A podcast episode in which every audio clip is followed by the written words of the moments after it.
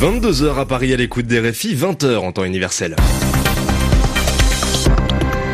Hugo Lanoé. Bonsoir à toutes et à tous et bienvenue dans votre journal en français facile que j'ai le plaisir de présenter ce soir aux côtés d'Aurélien Devernois. Bonsoir Aurélien. Bonsoir Hugo, bonsoir à tous. Au sommaire de cette édition, les États-Unis et Israël parlent d'un jour historique, l'autorité palestinienne d'un massacre, au moins 55 Palestiniens tués ce lundi par les soldats israéliens alors que l'État hébreu inaugurait aujourd'hui la nouvelle ambassade américaine à Jérusalem. Nous parlerons ensuite de terrorisme familial. En deux jours, l'Indonésie a été frappée par deux attentats organisés par deux familles proches du groupe État islamique. Enfin, nous irons en Espagne, précisément à Barcelone. La Catalogne a enfin un président de région. Il s'agit de Kim Torra.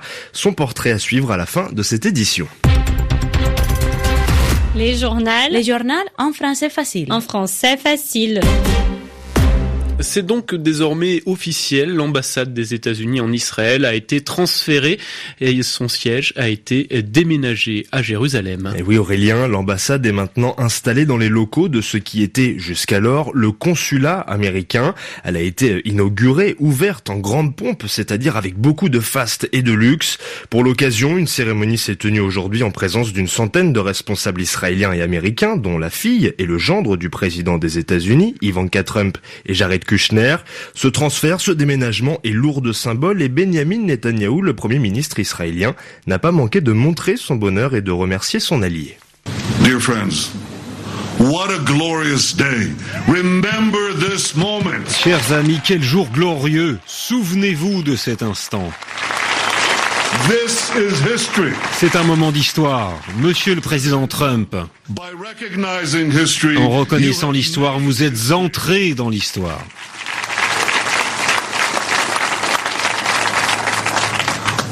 all of us are deeply moved. Nous sommes tous profondément émus, profondément reconnaissants. En décembre dernier, le président Trump est devenu le premier chef d'État à reconnaître Jérusalem comme notre capitale. Et aujourd'hui, les États-Unis ouvrent leur ambassade ici même à Jérusalem.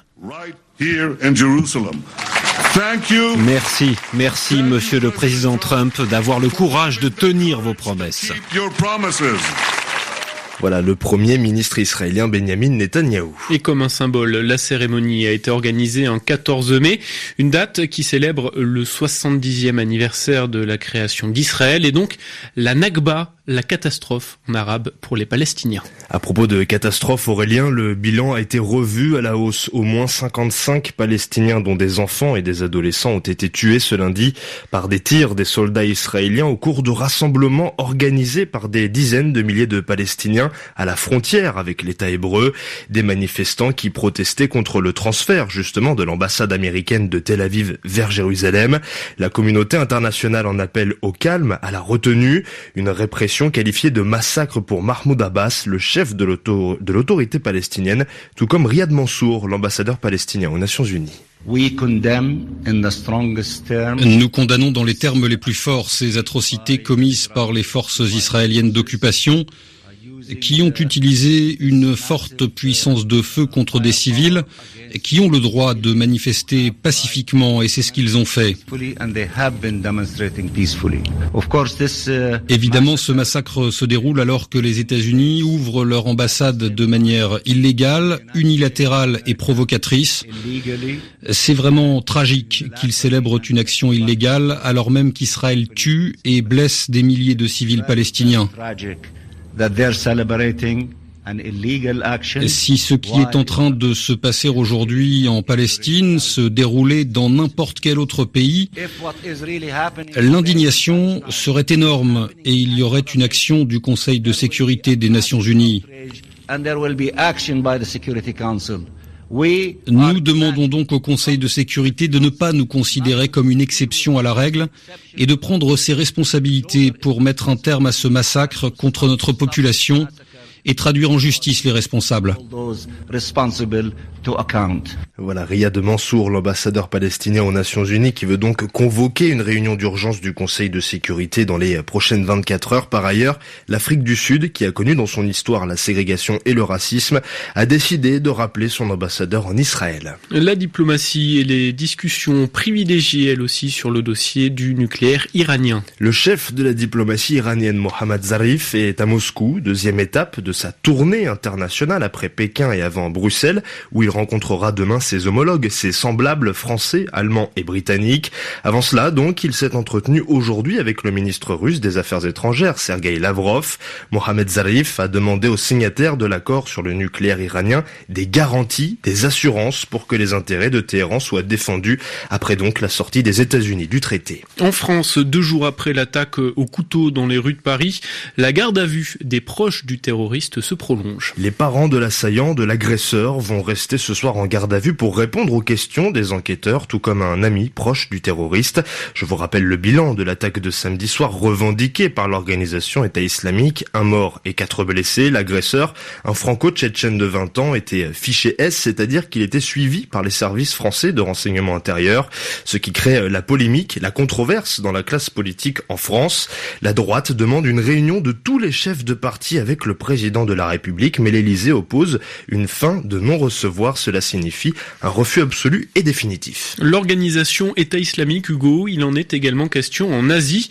Le groupe terroriste a frappé l'Indonésie ces derniers jours. Après les attaques d'hier, dimanche, perpétrées, commises contre trois églises catholiques par les membres d'une même famille, c'est un commissariat de la ville de Surabaya, situé sur l'île de Java, qui a été pris pour cible, visé sur le même mode opératoire. En deux jours, près de 20 personnes ont été tuées. Yelena Tomic. Une famille de cinq personnes, dont une fillette de 8 ans, est à l'origine de l'attentat suicide ce lundi contre un commissariat de Surabaya, la deuxième plus grande ville du pays. Sur les images de vidéosurveillance, deux motocyclettes s'approchent de l'entrée principale du commissariat. Un agent leur demande de s'arrêter. Quelques secondes plus tard, on voit une explosion, une forte déflagration qui souffle plusieurs personnes présentes sur les lieux. Le mode opératoire est le même que celui de dimanche. Les auteurs sont munis de ceintures explosives ou de bombes artisanales. Encore une fois, il s'agit d'une famille. Dimanche, les attentats qui avaient pris pour cible des églises ont été perpétrés par six membres d'une même famille. Le père, la mère, les deux filles de 9 et 12 ans et les deux fils de 16 et 18 ans.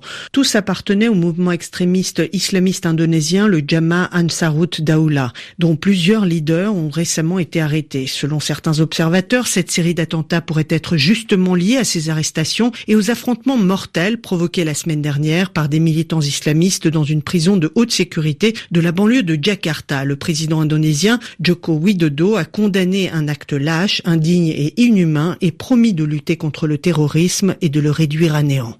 Yelena Tomic du service Asie de RFI. Il est bientôt 22h08 à Barcelone, la Catalogne qui a enfin son président de région. Il s'agit de Kim Tora, cet éditeur et avocat de 55 ans a été désigné par Carles Puigdemont.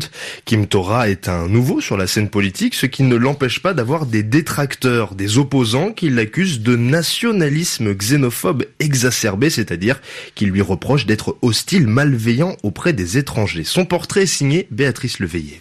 Avant d'être désigné aux plus hautes fonctions, Kim Tora s'est rendu à Berlin en secret pour rencontrer Carles Puigdemont, l'ancien président du gouvernement autonome catalan qu'il a choisi pour lui succéder. Kim Tora, 55 ans, est un éditeur très impliqué dans la défense de la culture et de la langue catalane. Il serait, selon ses proches, doté d'un caractère affable et courtois. Pour ses adversaires, c'est un indépendantiste pur et dur, inconditionnel de l'ex-président en exil, qu'il considère comme le président légitime. Kim Tora a déjà annoncé que son gouvernement poursuivrait le processus de construction de la République de Catalogne et qu'il décorerait la façade du siège du gouvernement d'un ruban jaune, symbole des dirigeants séparatistes en prison ou en exil. Il aura bien besoin de l'autre qualité dont on l'affuble, sa capacité à construire des ponts pour diriger une région qui n'a jamais été aussi divisée entre pros et anti-indépendantistes. Béatrice Leveillé, l'Italie de plus en plus proche d'un gouvernement populiste et eurosceptique, c'est-à-dire contre les élites et l'Union européenne. L'anti-système mouvement 5 étoiles de Luigi Di Maio demande au président italien Sergio Mattarella un délai supplémentaire de quelques jours pour parvenir à un accord de gouvernement avec la Ligue, parti d'extrême droite de Matteo Salvini. Les deux partis seraient tout près de former un gouvernement. Il faut dire que le temps presse, qu'il faut faire vite puisque l'Italie doit élaborer, mettre au point le budget de l'État pour 2019. Et puisqu'on parle de l'Italie, sachez que Roberto Mancini va diriger la Squadra Azzurra, l'équipe bleue de nationale de football italien. Nous l'avons appris ce soir. C'est la fin de ce journal en français facile. Merci à vous de l'avoir suivi. Merci Aurélien Devernois.